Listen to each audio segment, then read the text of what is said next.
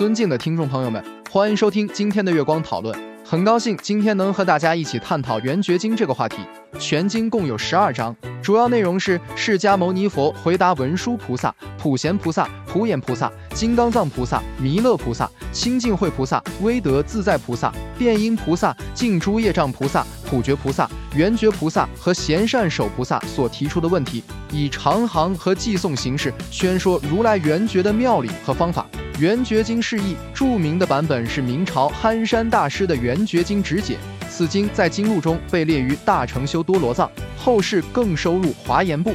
这是由于此经所说圆觉流出一切清净真如、菩提、涅盘及波罗蜜如法界性，究竟圆满遍十方故。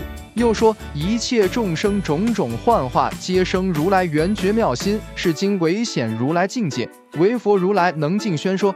这都合乎华严宗原设一切诸法，只显本来成佛的原教旨趣。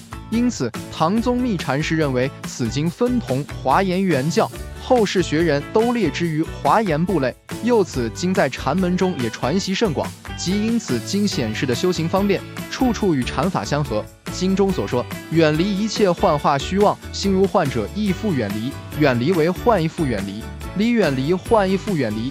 知幻即离，不作方便；离幻即觉，亦无见次。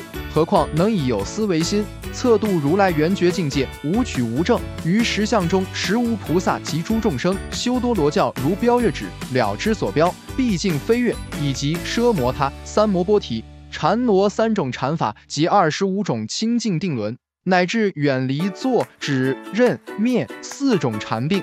这些教旨都适用于禅门修学，因而此经在丛林中盛行流传。经中最后并称是经名为顿教大成，顿击众生从此开悟，亦设渐修一切群品。